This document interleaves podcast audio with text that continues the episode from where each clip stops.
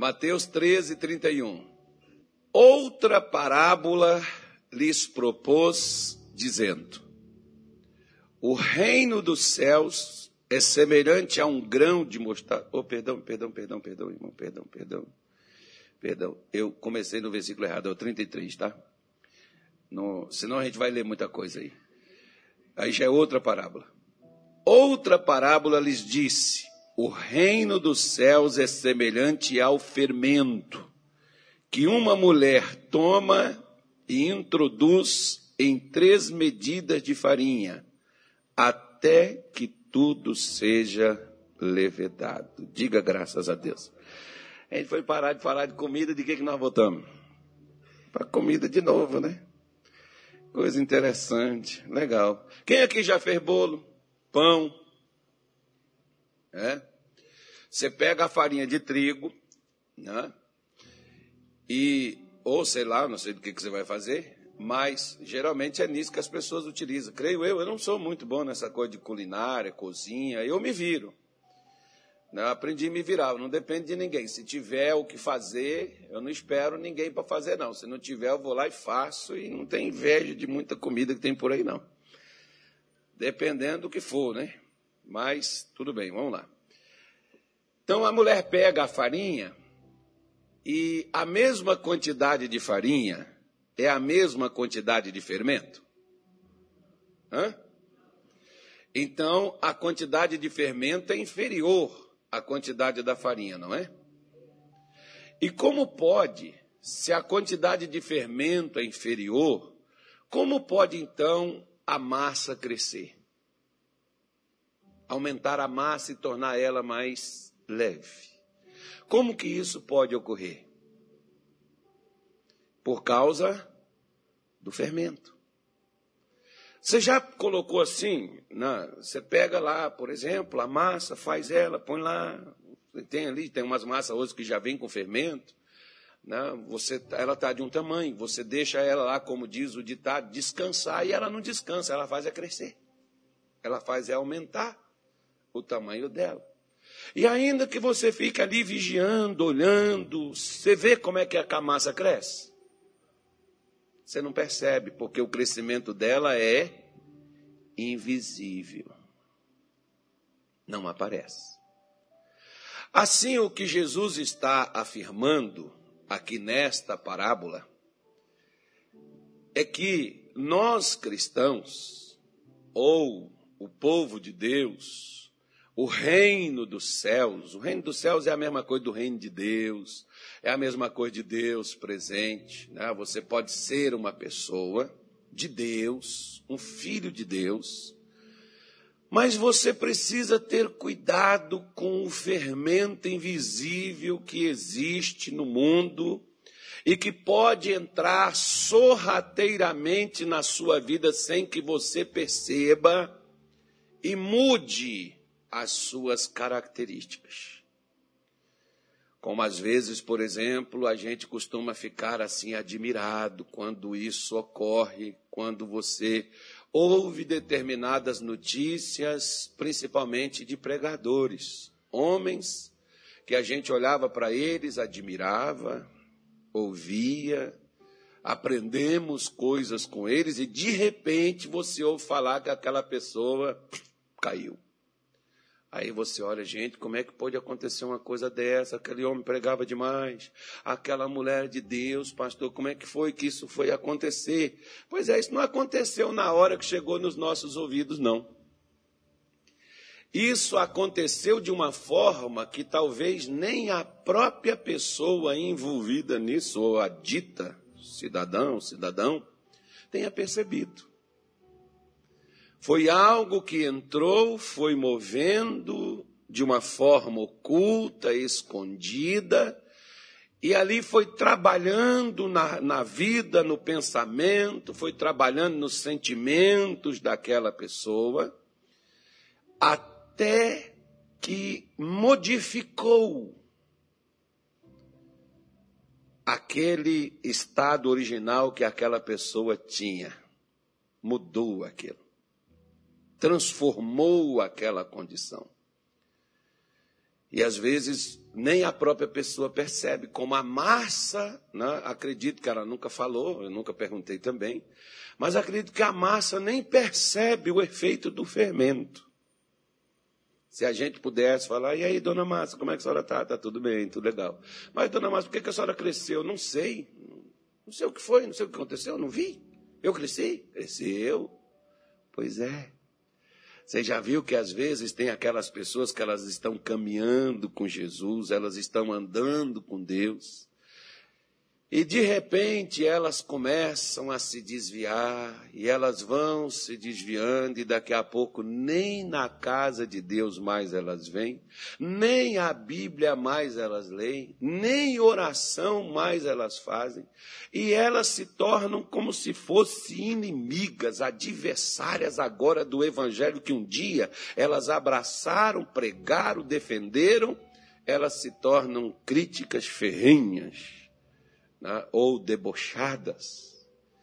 Aí você olha e pergunta: como que isso aconteceu? Se for perguntar para aquela pessoa, nem ela vai perceber de uma hora para outra. Não, eu comecei a entender de uma maneira diferente, a abrir meus olhos. Abrir os olhos, talvez os olhos foram fechados. Abriu nada, não. Né? Alguns dessas pessoas, não, eu conheci a verdade. É, é sério? Você conheceu a verdade e foi para o mundo? Você conheceu a verdade e foi para o pecado? Você conheceu a verdade e saiu da presença de Deus? Que verdade é essa que você conheceu?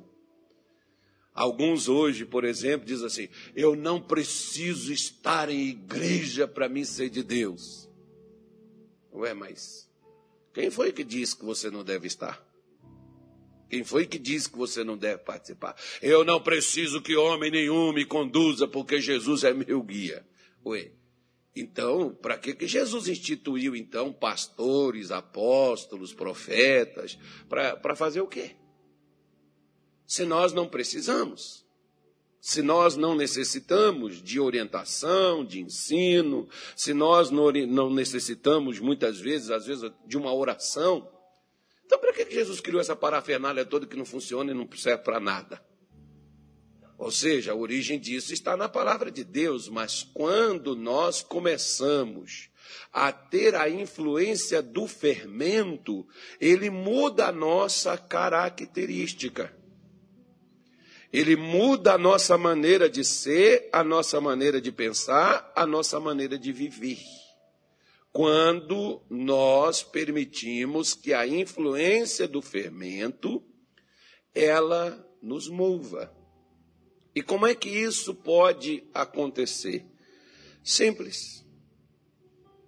O que que o fermento faz na massa? Ele influencia a massa a crescer, a aumentar. Né?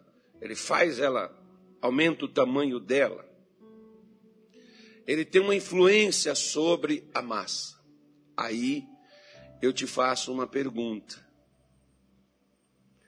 O que que é que te influencia para você falar, fazer e viver como você está vivendo? O que que influencia você? Qual é a influência que está por trás das decisões que você toma? Qual é a influência que está por trás para levar você a fazer o que você faz? Acho eu, por exemplo, que se o Espírito Santo está movimentando, movendo na minha vida, acho que o Espírito Santo não me torna uma pessoa violenta, mentirosa, enganadora, adúltera fornicadora, prostituta, infiel. Acho que se, não, acho não, tenho certeza, que se é o Espírito Santo a minha motivação, aquele que me influencia, ele não me influencia para o ódio. Ele não me torna odioso para outras pessoas, nem odiar outras pessoas, porque não é a influência dele, não é para isso. Se ele está na minha vida, ele não me influencia a parar de caminhar com Deus. Aquele caminho que um dia eu descobri, aquele caminho que um dia eu jurei que nunca mais me apartaria jamais sairia dele e que viveria nele pelo resto das, da, da minha vida. E como é que depois eu largo e vou embora? Depois de ter sido me tornado um cristão, me tornado um praticante da palavra de Deus, me batizado nas águas, pode até ter recebido o Espírito Santo, está na casa de Deus por muito tempo e daqui a pouco eu estou fazendo coisas que não condiz com aquilo o qual Jesus ensina, eu aprendi e que eu devo viver. Por que, que eu estou fazendo aquilo? Se eu estou, mesmo que eu esteja dentro da casa de Deus, o que, que está me motivando? O que, que está me influenciando? Porque o que, o que eu estou fazendo e o que você faz da sua vida tem uma influência. Algumas pessoas, por exemplo, andam na influência da bebida. Outras pessoas, por exemplo, têm a influência das drogas. Porque o cidadão às vezes não tem coragem de ir com a cara limpa, ele cheira um pó ou fuma um baseado para poder ir para a rua dar um rolê, fazer um assalto, cometer algum crime. Ou seja, ele tem que estar sobre, sob uma influência. O que que está te influenciando? O que que influencia você?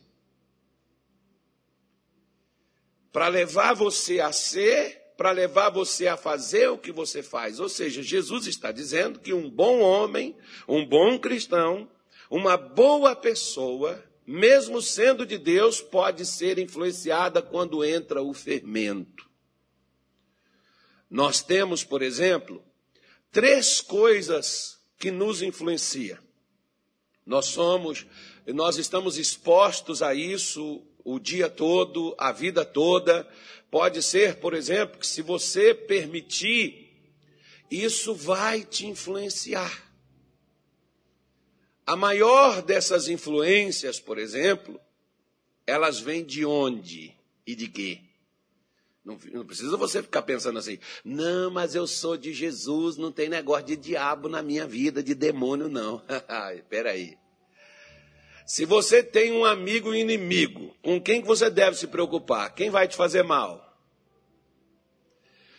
A partir do momento que você se alinhou com Deus, você se tornou inimigo do diabo. Você sabe com quem que o diabo está preocupado? É com quem está contra ele. Ele tem que cativar você e trazer você de novo para o lado dele. Como que ele vai fazer isso? Ah, mas petulante, pastor, eu estou na igreja, o demônio vai respeitar uma coisa dessa? Irmãozinho, lê a Bíblia. Jesus estava no deserto, era filho de Deus, foi batizado no Espírito Santo, batizou nas águas por João Batista, foi batizado pelo Espírito Santo, foi para o deserto, jejuou 40 dias, 40 noites. No final disso, quem chegou lá? Um anjo, um querubim voando para poder é, trazer uma refeição para Jesus, quem chegou lá para tentar ele? Ele não estava jejuando? Ele não era santo? Ele não era de Deus? Mas o fermento veio. E o fermento veio com a proposta. Você não é o filho de Deus? Manda essas pedras transformar em pão, porque ele queria influenciar Jesus. Se Jesus, Jesus tinha poder para transformar as pedras em pães, mas se ele transformasse, ele estava debaixo de qual influência? De Deus ou do diabo? Mas ele não tinha acabado de jejuar 40 dias? Ele não estava no azeite, não estava na influência do Espírito Santo? Estava. Como você pode estar aqui na igreja, né? Tem, tem hora que o pessoal canta aquelas canções, aí você abre o coração, derrama a alma, chora, você se quebranta. Aí você sai com a presença de Deus para sua casa. Só que antes de chegar na sua casa, talvez antes de você chegar no estacionamento, já acontece alguma coisa para tirar você daquele daquela influência que você tinha recebido, que você estava, você estava, né? Você diz, hoje foi maravilhoso, hoje foi bênção. Que coisa boa! Pois é, Quando a influência é boa, você se sente bem. Mas quando você sai por uma notícia, uma mensagem, alguma palavra que você ouve, alguma coisa que alguém fala com você, quebra aquela influência que estava em você e você já sai daqui do estacionamento já chateado. Poxa, eu vim para a igreja. Eu vim para buscar Deus, me acontece uma coisa dessa dentro da casa de Deus. Porque o estacionamento, apesar de estar lá de fora, mas é da casa de Deus, né? Aí você diz, como pode uma coisa dessa? Mal entrei no carro, pastor, minha mulher já começou. Por quê? Ou marido, ou filho, ou mãe, ou pai, ou amigo, ou um obreiro, pode ser até um pastor que fale coisas com você que te ofenda, que te faça sentir desprestigiado ou qualquer outra coisa. Depende, irmão. Você tem que ter cuidado com as influências que você permite entrar na sua vida. Às vezes tem pessoas, por exemplo, que elas até acreditam que todo pregador é um homem de Deus, que toda pessoa, toda mulher que se intitula uma pastora é uma pessoa de Deus. Cuidado com aquilo que aquela pessoa lhe diz. Uma vez, por exemplo, uma senhora chegou comigo e ela me disse assim, pastor, é, eu estou com um problema assim, assim, assim e assim no meu casamento. O que eu faço? Você faz? Não sei. Vou te dar as alternativas. Porque quem tem que decidir o que fazer por você é você mesmo. Deus não me deu o direito de chegar para você e falar: você vai fazer assim, assim, acabou. Porque eu sou seu pastor, você tem que me obedecer. Uh -uh. Eu te mostro as opções, você escolhe a que você vai seguir. A opção que eu te mostro não pode ser minha opinião pessoal, tem que ser algo que Deus fala relativo ao problema que você tem. Abri a Bíblia, mostrei para aquela mulher três opções. No mínimo, Deus tem mais de três, mas pelo menos três. Porque Jesus diz que por boca de duas ou mais testemunhas se confirma toda a palavra. Falei com ela e ela disse: então eu vou lutar pela minha família, eu vou lutar pelo meu casamento. Estou contigo não abro. Bora. Só que um dia, alguém pegou ela e levou ela em outro pregador. O outro pregador disse assim para ela: larga esse camarada e vai viver sua vida. Deus tem coisa melhor para você. Ora, irmão, como é que Deus institui a família, institui o casamento, e Ele manda agora você largar sua família, largar seu casamento? Que Deus é esse? Não lutar por nada, abrir mão de tudo, chutar o balde. E aquela irmã chegou para mim e disse assim: Pastor, eu quero dizer para o senhor muito obrigado pelo tempo que o senhor me ajudou aqui, mas eu tomei uma decisão. Eu falei, o que, é que você decidir, irmã? Eu não vou mexer com mais nada mais, não. Eu estou fora. Lá, eu vou me divorciar do meu marido. Só não vai, só desistiu, é isso que a senhora quer? É, mas me, me, me responda, porque a pessoa tem direito de fazer o que ela quer, embora isso tenha uma consequência, mas toda pessoa tem direito, ninguém tem obrigação de nada, não. Eu virei para ela, mas o que, que mudou a sua ideia? Porque a senhora estava tão decidida anteriormente, a senhora estava disposta e estava buscando, lutando pela sua, pelo seu casamento, por que, que a senhora desistiu? Não, é porque eu conversei com o pastor fulano, e o pastor fulano falou para mim que eu preciso ser feliz. E para mim ser feliz, é sair desse redemoinho que eu estou vivendo na minha vida, que meu marido não quer nada com Deus. E viver a minha vida, arranjar outro homem de Deus. Para mim ser feliz. Falei assim, tá, deixa eu fazer uma senhora uma pergunta. A senhora foi feliz com seu marido? Fui. Até que aconteceu os problemas, não foi? Foi. Pois é. Suponhamos que agora aqueles problemas acabem, a senhora não vai voltar a ser feliz de novo? É, mas eu acho que, como o pastor falou, meu marido não tem jeito, meu marido não se recupera, então eu não vou lutar por mais nada, que vou perder meu tempo. porque quem está pagando o pato sou eu. Então, pastor, eu prefiro viver minha vida. Claro, ela estava doida para largar o marido e casar com outro. Foi o que ela fez. Ou seja, ela já estava de olho do outro lado e ela só arranjou alguém que incentivou ela, que influenciou ela. Faça isso. Como tem aquelas pessoas que chegam para você, te influenciando para você largar, sair de perto de sua casa, sair de perto do seu povo, deixar sua família. Como tem aquelas pessoas que dizem assim: larga a mão desse negócio, fecha esse negócio aí, que isso aí não vai dar nada, você só vai ter prejuízo. Você tem que saber quem é, de onde é que está vindo essa influência para a sua vida. Não tomar uma decisão em cima de algo que alguém disse ou que alguém falou. Você tem que ter cuidado sobre aquilo que te influencia, porque o que te influencia pode te destruir. Não é Deus e nem é o diabo, apenas uma influência, porque às vezes hoje, por exemplo, Satanás nem está mais nos enfrentando. Ele só está nos influenciando. A influência fica dentro de nós e aonde nós vamos, a gente destrói o que a gente encontra pela frente. Por causa daquela influência sobre ela, nós estamos andando, tomando nossas decisões, tomando os rumos que nós achamos que deve ser tomado. Ou seja, aquilo que te influencia é aquilo que te guia. Por que, que Jesus prometeu aos seus discípulos que não os deixariam órfãos, mas enviaria a promessa de seu Pai? Porque o Espírito Santo, ele deve ser o maior influenciador na vida do cristão. Você já ouviu falar sobre o Espírito Santo? Você já tem o revestimento do Espírito Santo na sua vida? Porque nós, como, como cristãos, deveríamos nos preocupar, primeiramente, antes de tudo, não seria com casa, comida, emprego, trabalho, renda, salário.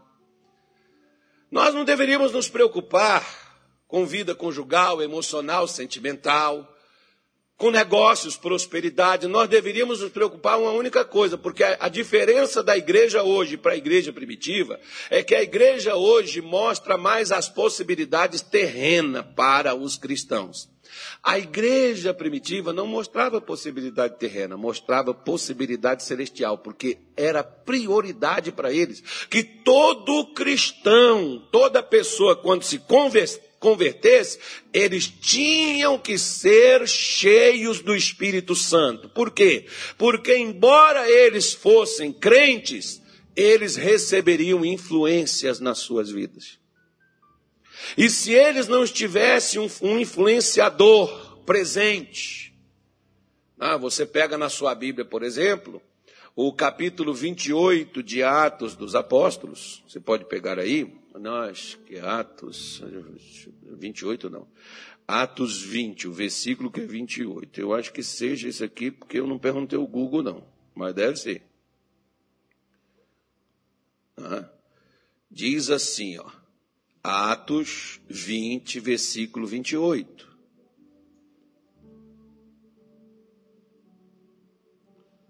Olha o que, que o apóstolo Paulo falou lá em Éfeso a igreja de Éfeso. E olha que a igreja de Éfeso fracassou. E fracassou por quê? Porque não prestou atenção na influência. Atos 20, 28 diz: Olhai, pois, por vós e por todo o rebanho, sobre o que o Espírito Santo vos constituiu bispos, pastores, pregadores, para apacentardes a igreja de Deus que ele resgatou com seu próprio sangue. Então Paulo está dizendo assim, gente, eu estou indo embora. Mas eu estou deixando com vocês aqui pessoas que vão cuidar de vocês. E essas pessoas, elas estão sob uma influência. Qual a influência delas, Paulo? O Espírito Santo de Deus. Observe, olhe para estas pessoas que ficarão aqui. eles vão cuidar de vocês. Por quê, Paulo? Porque o versículo seguinte, Paulo diz assim: Porque eu sei isto, que depois da minha partida entrarão no meio de vós lobos cruéis que não perdoarão ou não pouparão o rebanho. Quem é que ia entrar, irmão? Lobo. Mas o lobo entraria por meio de quê? Influência. O lobo não chegaria lá. Não, chegaria até assim. Graça e paz, irmãos. Paz do Senhor. Né? Ou como diz lá em Minas Gerais, passeou! Né? Então você poderia. Não é, não é todo mundo Minas Gerais também, não, tá? É a gente que gosta de brincar assim. Mas os mineiros lá do interior é assim, é passeou, não é, não é paz do Senhor, não. É passeou. Passeou aonde? Lá em Cuiabá. Né? Porque ele diz assim no versículo 30, né? e que dentre vós mesmos se levantarão homens que falarão coisas perversas para atraírem os discípulos após si. Olha, olha aí o que, que Paulo está falando. Olha lá dentro da igreja, do meio deles, pessoas conhecidas, que estavam ali, que pareciam ser santas, que pareciam ser sérias, que pareciam ser de Deus, que pareciam levar as coisas sérias, mas na realidade, irmão, todo pastor que quer você para ele, de Deus ele não é enviado. Porque todo pastor ele não quer ninguém para ele, o que ele quer é para Jesus, porque o dono, quem morreu, quem, quem ressuscitou por você, e quem te dá o Espírito Santo, e quem sustenta a tua vida é Jesus, não é pastor nenhum. Mas quando o pastor quer atrair você para ele, a Jesus, ele não vai te levar, não. Você pode ter certeza disso que ele não vai. Porque ele vai formar você para ele e não para Deus. Deus não mandou eu pregar para atrair pessoas para mim. Deus mandou eu pregar para trazer pessoas para Ele, porque você é propriedade particular de Deus e não de ministério nenhum, e não de homem nenhum. Você pertence a Deus.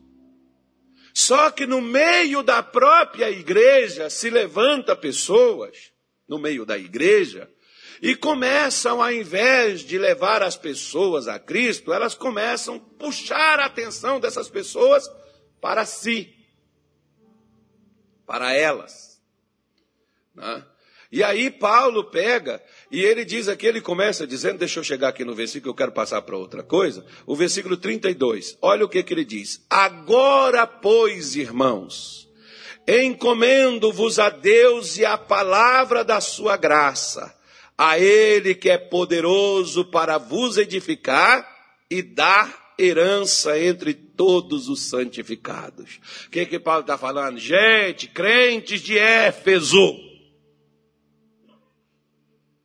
eu estou entregando vocês a uma pessoa. Qual, Paulo? A palavra de Deus.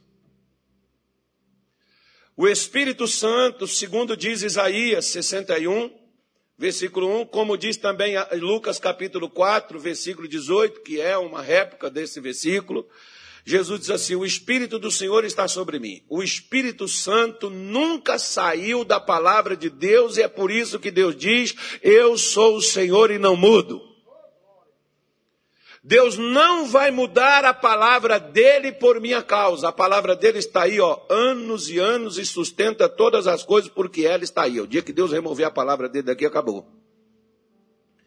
Então nós precisamos sempre tomar as nossas decisões pautadas pela palavra de Deus e não por aconselhamento ou por influência de pessoas, por mais que eles tenham títulos bispos, missionários, pastores, profetas, papa, sei lá quem for.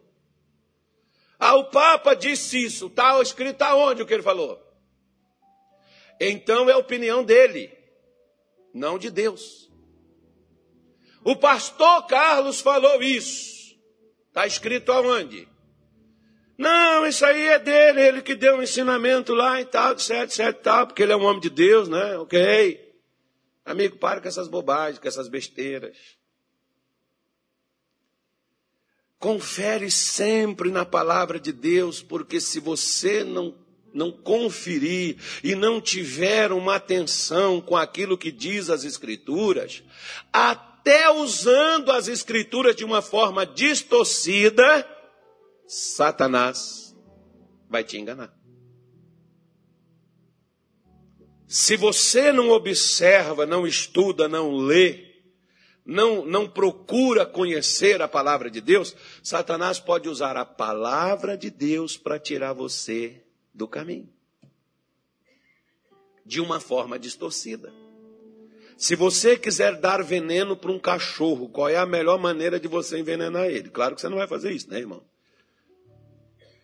Você vai dar na comida que o cachorro come. Porque se você colocar o veneno lá, ele vai chegar lá, cheirar, não vai, ele não vai comer aquilo, porque o veneno não é atrativo. Mas se você jogar um pedação de carne ali, o cachorro vê o quê? Carne. E nós cristãos, o que que nós vemos? Quando alguém abre Bíblia, nós vemos Deus, Espírito Santo, unção. É? Cuidado, porque lá no deserto Satanás também chegou e disse assim: Pula daqui para baixo, Jesus disse. Não tentarás ao Senhor teu Deus. Ele virou e disse assim: Mas aos teus anjos ele dará ordem a seu respeito para te guardar, pai. Ele tem anjo para guardar. De onde é que Satanás tirou essa influência para essa palavra para dar a Jesus? Do Salmo 91 que todo mundo lê e gosta. Pode pular que Deus não vai deixar. Aí Jesus disse: Mas também está escrito: Não tentarás. Se Jesus não tivesse o conhecimento da palavra de Deus, a qual Paulo está dizendo para os cristãos de Éfeso: Eu estou vos entregando a palavra de sua graça. Eu estou entregando vocês ao Espírito Santo. O Espírito Santo está sobre a palavra de Deus. A palavra de Deus, o Espírito Santo está nela. Você tem que ter o discernimento de quem é que está influenciando você quando a palavra é falada. Porque se você não tiver você vai ser enganado. E quem estará atrás do engano, que é a primeira coisa que eu quero te dizer hoje aqui, que muita gente faz as coisas igual, por exemplo, ter muitas pessoas que casaram e depois disseram assim: se eu soubesse que era assim.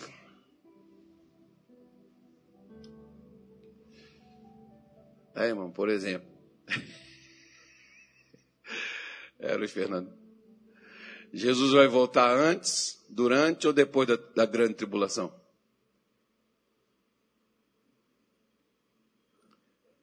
É, uns falam que é antes, outros falam que é durante, outros falam que é depois, né? É, uns falam que é após, após a, a grande tribulação. Ok. É, o seu raciocínio foi bom. Porque todo mundo que está casado, Jesus só volta depois da grande tribulação.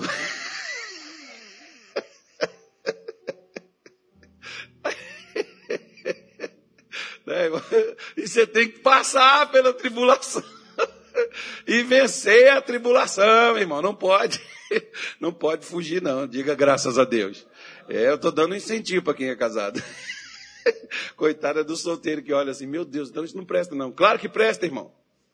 Pelo menos você vai passar junto, você não passa só. É brincadeira, tá? Porque eu lembrei aqui, eu tinha que, eu tinha que fazer essa brincadeira com o Luiz Fernando. O Luiz Fernando casou recente, tá, tá lua de mel ainda, tá feliz da vida. Não tem tribulação, né, Luiz Fernando?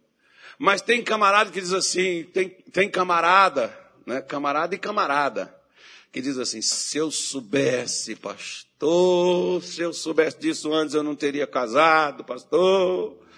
Ou seja, aquela pessoa casou de que forma? Enganado.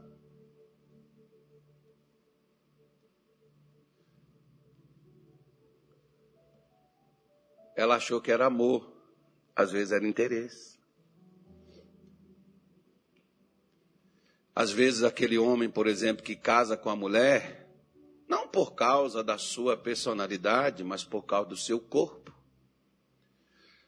Só que o nosso corpo tem um problema. Quanto mais a gente passa o tempo aqui na Terra, mais o nosso corpo vai ganhando flacidez, vai murchando. Né? O que está em pé vai caindo.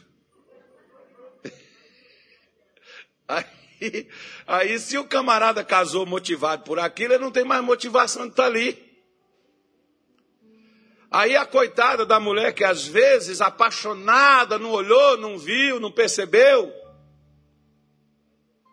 Agora ela vai ver depois que ela foi apenas usada. Isso acontece dentro das igrejas. E por que, pastor, eu achava que esse camarada era de Deus, era um. Meu irmão, quantas pessoas já falaram isso comigo? Outro dia atrás, uma senhora mesmo chegou aqui para mim e falou: Eu encontrei meu marido aqui dentro da igreja, aqui, ó. E o camarada me largou com três filhos e foi embora, me, me, me deixou. Viveu com ela, acho que 12 anos, uma coisa assim, e largou ela. Onde que ela encontrou o cara? Aqui dentro. Só que você não observa as coisas, o diabo apresenta uma situação aparentemente interessante para você, como no mundo dos negócios é aquela hora de tirar o pé da lama, mudar a vida, ganhar um dinheiro que vai rebentar a boca do balão e daqui a pouco você está lá com a Polícia Federal na porta.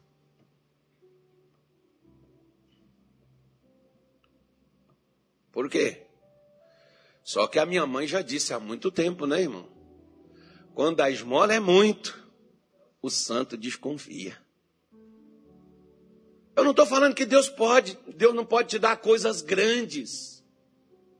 Mas quantos nesse afã de conseguir coisas grandes conseguiu foi o pior, derrubar a sua reputação, cair de uma, de uma condição onde eles estavam indo bem e se destruir totalmente. Na vida conjugal, na vida sentimental, nos negócios. Quantos às vezes estavam bem, mas não prosseguiram bem porque algo ocorreu sobre elas? Como o apóstolo Paulo diz em Gálatas, no capítulo 5, abra aí na tua Bíblia aí, você está em, em Atos, vamos para Gálatas capítulo 5.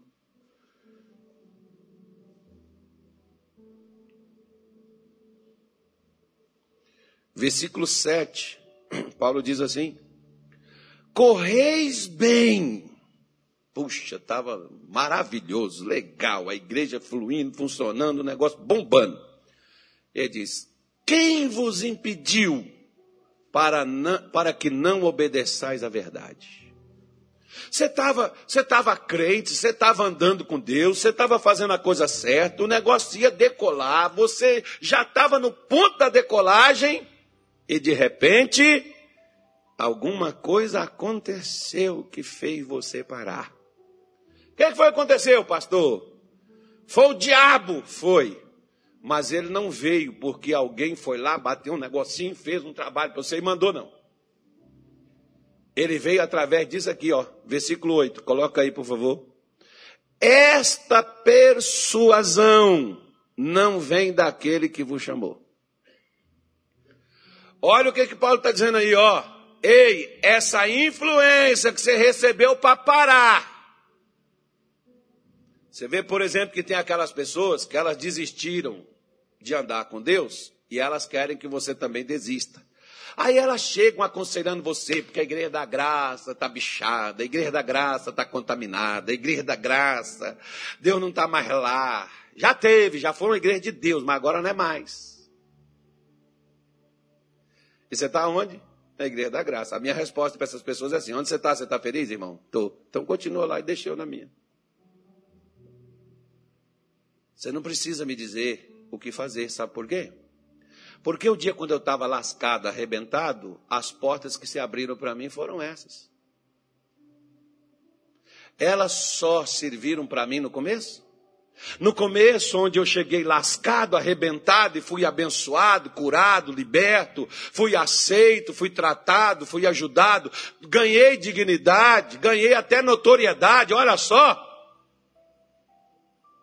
O que eu me tornei, ou seja, essa igreja serviu para me promover. Agora eu só não sirvo para continuar dentro dela. Porque eu fui promovido a um patamar tão grande que eu não estou cabendo mais aqui dentro. Isso aqui não é lugar mais para mim. Paulo está dizendo, você correu tão bem. Por que, que você parou? Essa persuasão, essa, essa influência que você recebeu, não é daquele que te chamou, não, hein? Porque aquele que te chamou e te colocou dentro e fez você andar, e fez você fluir, fez você vencer, fez você crescer, ele te colocou dentro com esse propósito de fazer você ir bem. Se agora você está indo mal, não foi ele que ensinou você isso, não. não foi, isso aí não veio dele. De onde é que veio isso, Paulo? Aí Paulo diz no versículo 9, olha. Um pouco de fermento leveda toda a massa. Lá na igreja de, da galáxia, lá nos Gálatas, Paulo foi lá, pregou a palavra de Deus, orou por eles, foram cheios do Espírito Santo. Daqui a pouco, irmão, Paulo saiu deixou eles lá, eles deveriam selecionar o que iria motivar suas vidas, o propósito pelo qual eles viveriam, não fizeram.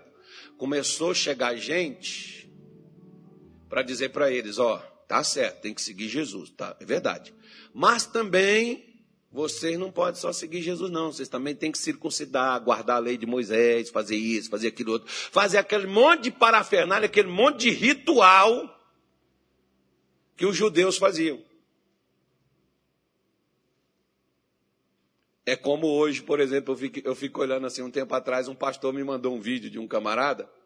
Ele era pastor, pastor presbiteriano. E depois ele virou rabino messiânico. E o pastor me mandou o vídeo dele. Ele é lá do Rio, o pastor é meu amigo, tal. Esse, esse, esse, esse, esse, esse rabino não, não, não, não, não, não o conheci pessoalmente. Aí quando esse pastor me mandou o vídeo dele, pastor, olha, o fulano de tal, assim, assim, mudou até o nome, porque agora você tem que assumir um nome judaico, né? Ele mudou o nome dele. Aí eu falei assim, pastor, espere daqui uns anos, ele vai se tornar ortodoxo. E começou pastor. Agora, não. Agora, ó, quem está com a verdade, fazendo a coisa certa, são os, os judeus messiânicos. Aí depois o camarada, não, agora não, ó, esse negócio aí de Jesus, mesmo messiânico, não existe. Não passou dez anos, aquele camarada já estava negando Jesus, conforme eu falei com o pastor. Por quê? Porque você que é fácil de se influenciar, você é fácil de se enganar. Por que, que Satanás foi falar com Eva e não com Adão? As mulheres, por exemplo, têm uma capacidade grande, irmão, para poder ser enganada. Sabe por quê? Porque eles conversam com todo mundo. Eu preciso falar, pastor. Eu sei que você tem necessidade de falar, mas tenha cuidado com quem você fala. Eu já vi irmãs, por exemplo, perder o marido, sabe para quem? Para aquela que ela botou dentro de casa e que ela achava que era amiga dela. Porque ia lá com a amiga para conversar sobre o relacionamento que não estava dando certo. A amiga já estava de olho no seu marido, só juntou a fome com a vontade de comer. Quantos eu já vi nos negócios serem passados para trás por um familiar? Por quê? Porque você se deixou levar, confiou em quem você não deveria confiar. Não foi o diabo que te enganou. Quem se enganou foi você mesmo.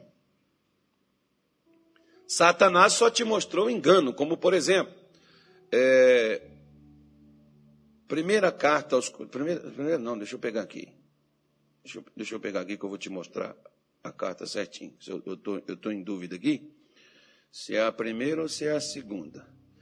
É, é a segunda carta aos Coríntios. Deixa eu, deixa eu conferir aqui, que na primeira não está. Eu tenho, eu tenho certeza. Eu tenho certeza que eu vi isso, não tem não? Aqui, quer ver? Ó? É, segundo aos Coríntios, capítulo 11, versículo 3. Paulo diz assim: Mas temo que, assim como a serpente enganou Eva com a sua astúcia, assim também sejam de alguma sorte corrompidos os vossos sentidos e se apartem da simplicidade que há em Cristo. Eva foi o que, irmão? Enganada. Quem que trabalhou para enganar ela? O diabo. Mas Eva não era de Deus? Irmão, Eva adulterou. Eva mentiu. Eva matou. Eva fumou um baseado. Eva fez fofoca até porque não tinha com quem, né?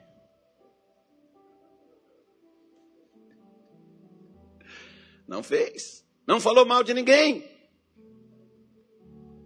Onde foi que Satanás enganou Eva.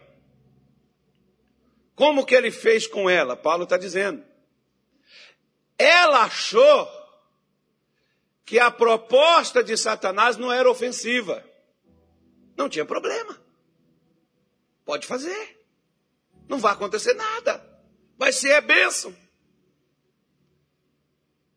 Ela não estava dentro, digamos assim, consciente com ela mesma de que daria no que deu.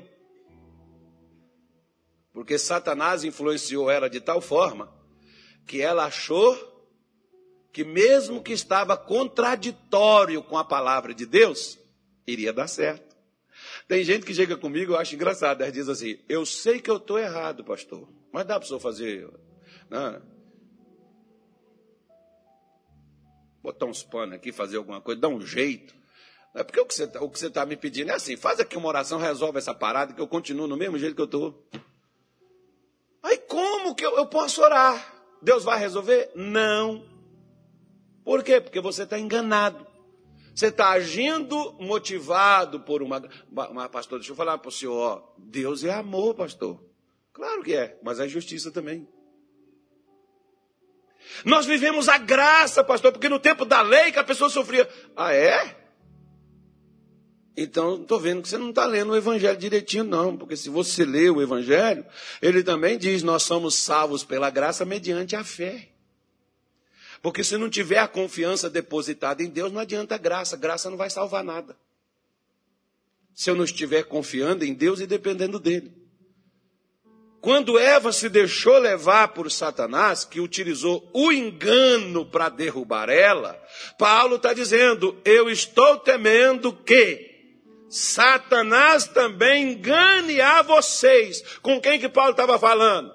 Paulo estava falando com os ímpios lá da Grécia? Estava falando com os deuses gregos? Com quem que Paulo estava falando? Com os cristãos lá em Corinto. Os homens de Deus, mulheres de Deus. O meu temor é que Satanás engane vocês, porque Satanás é o primeiro que trabalha. Ele trabalha com engano, ele trabalha com a mentira, ele trabalha com um monte de coisa. Já que eu te mostrei, por exemplo, o engano, deixa eu te mostrar a mentira com a qual ele trabalha. Quer ver? Ó? Segundo livro das Crônicas, capítulo de número 18. Eu já estou terminando, amém, gente? Isso, eu sei que vocês estão doidos para ir embora. Já vou terminar. É mais rápido do que a injeção do, do corona.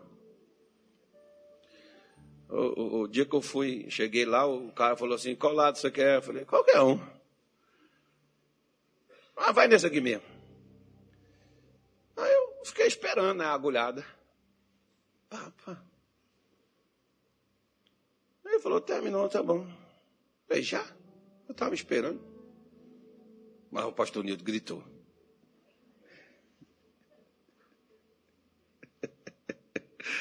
Mas foi depois, foi palhaçada que ele fez. Gravou o vídeo e me mandou. Gritando, pedindo socorro. Lascou tudo. Pega aí. Pega aí na sua, na sua, sua Bíblia. Segundo livro das Crônicas 18. Diz assim no versículo 19. Tem aqui um embaraço os profetas de, de Acabe, que Acabe tinha os profetas dele, irmão. E Jezabel tinha os dela, olha que coisa chique. Era 850 cada um. Oh, perdão, os dois. Era 400 de um e 450 do outro, porque né, tinha que ter mais profeta. Quem tem mais profeta ganha o negócio. então, então Acabe tinha uns profetas dele lá, que ficavam comendo lá na mesa dele, profetizando coisas para ele. Tem gente que às vezes vai na nossa casa comer, mas não profetiza nada, né? Mas deixa para lá. Isso é outra conversa. Aí, os profetas de Acabe chegou lá, meu rei, sai a batalha que a vitória é tua, você vai conquistar, você vai arrebentar, vai, vai vencer esses camaradas, não vai ter nem trabalho. Uma flecha só é suficiente, né, para aumentar aqui o, o grau de incentivo. Claro que não falaram isso, eu estou aumentando mais a coisa. Aí eles pegaram e foram lá. O rei Josafá era um homem temente a Deus. O Josafá olhou para aquele negócio assim. O Josafá achou estranho. Porque estava esquisito. Quem é de Deus sabe quando o negócio é esquisito. E Josafá virou e falou assim: Não tem aqui um profeta do Senhor para a gente consultar ele? O Acabe virou e disse assim: Tem um aí, mas eu não gosto muito dele, não, porque não fala muita coisa boa de mim, não. Sempre quando ele fala de mim, fala umas coisas que não é legal, não. Mas manda chamar ele. Mandou chamar e veio o profeta. Aí o profeta virou e disse assim: Eu vi Israel como ovelhas que não tem pastor. Ou seja, então o que, que o profeta estava falando? Você vai, mas você vai morrer. E o povo vai ficar desamparado sem rei.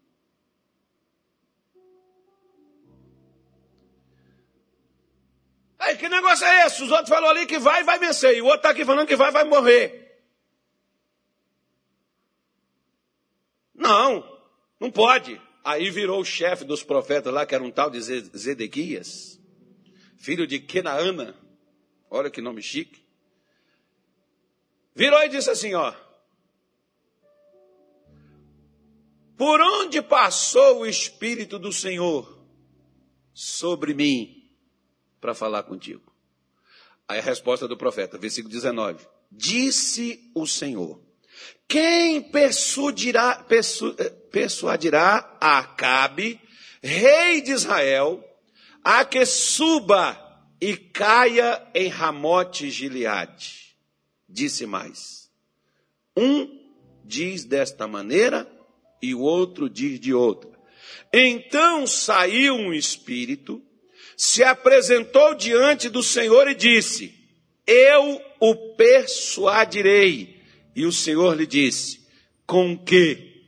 Ele disse: Eu sairei e serei um espírito de mentira na boca de todos os seus profetas. E disse o Senhor: Tu o persuadirás e também prevalecerás. Sai e faz assim. Mas mas, pastor, como é que Deus deixou? Pastor, não pode. Como é que Deus deixou uma coisa dessa acontecer?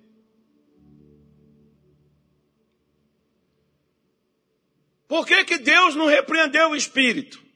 Simples, pelo mesmo motivo que Paulo também disse, que aqueles que não receberam o amor da verdade para serem salvos, Deus os enviará a operação do erro para que creiam e sejam destruídos. Mas a verdade foi lá, mas eu não quis ela.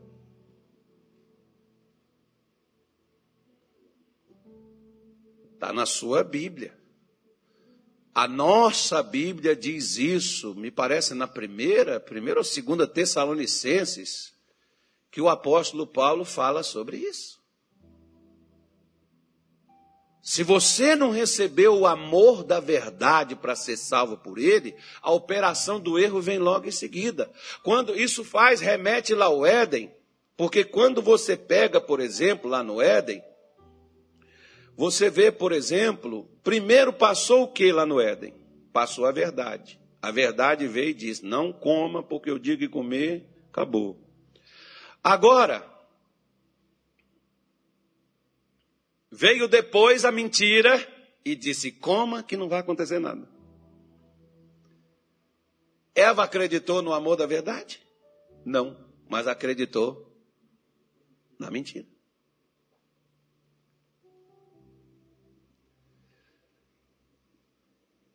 Por isso que quando, se o Acabe não fosse, ele não morreria.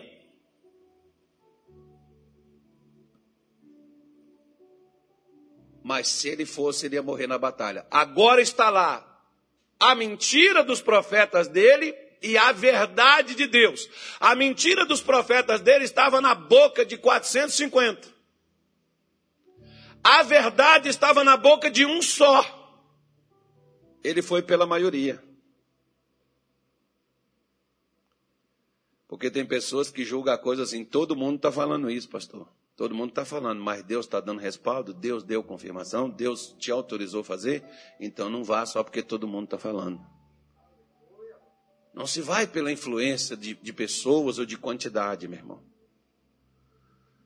Acabe perdeu a sua vida porque não deu ouvidos ao homem de Deus que disse para ele: Eu vi Israel como ovelhas que não tem pastor. Não vá, você vai morrer, meu rei. Eu não vim aqui pregar, não, mas já que você mandou chamar, então eu tenho que te dizer você a verdade. Não vá. Não, mas não vai acontecer nada, não. E até bateu no profeta, mandou prender o profeta e sustentar ele com pão e água até que ele voltasse. O profeta ia morrer lá na, na, na senzala, lá, né, meu? Ia morrer lá na cadeia, porque o cara não, não voltou e morreu. E morreu de uma forma esquisita. Porque o exército sírio combatendo, lutando, a coisa estava lá fluindo, mas nada de chegar no rei. Aí, de repente, um soldado parou, olhou e disse assim: Já que eu não acertei ninguém hoje, ah, pelo menos fazer uma brincadeira aqui agora. Vou ver se o meu arco está bom e a minha flecha é boa. Quero tirar uma flecha para o céu. Pegou a flecha, soltou. Quando soltou, a flecha caiu aonde? Bem aqui, ó. Nas, no local onde junta aqui a parte da frente e de trás aqui do peitoral e das costas. Desceu aqui, foi direto no coração de Acabe e ele morreu. Ou seja, o camarada matou ele sem querer. Mas não existe esse negócio sem querer. Quando o diabo trabalha, ele sabe como fazer o trabalho dele. Ainda que você vai cheio de expectativas, você vai quebrar a cara. Vai dar errado. Não se engane. Não deixe que Satanás roube ou te influencie para você ir onde Deus não mandou ir. Não, mas vai dar certo que eu vou conseguir, que eu estou debaixo da unção, que eu peguei o azeite, que eu peguei o sal grosso, que eu peguei um lenço comigo, ninguém pode. Você pode ir com tudo, meu irmão. Você pode levar tudo quanto é tipo de parafernália. Vai dar errado. Se a palavra de Deus diz, não ultrapasse ela. Não se deixe enganar. Não se engane. Deus falou. Eu gosto de Gideão, embora algumas pessoas dizem assim: ah, mas o cara era incrédulo. Não, ele era seguro. Porque ele está lá num fracasso, uma vida desgraçada, miserável, de repente chega e diz assim: varão valoroso, o senhor é contigo. Ele diz: não, não é não. Mas por que, que não é? Não, se fosse comigo, não daria minha vida assim, rapaz. O que, que, onde é que foi feito? Nossos pais falaram, contou, abriu um mar, derrubou a muralha, e a gente está aqui nessa miséria. Ele falou assim: vai nessa tua força, tu livra Israel da mão dos medianitas. Falou: vai? Vou não. Se é o Senhor que está falando comigo, chove só aqui e do lado fica seco. Irmão, não é que choveu só aqui e ficou seco do lado? Aí ele chegou lá e falou: Não, ó, eu quero uma confirmação. Vai.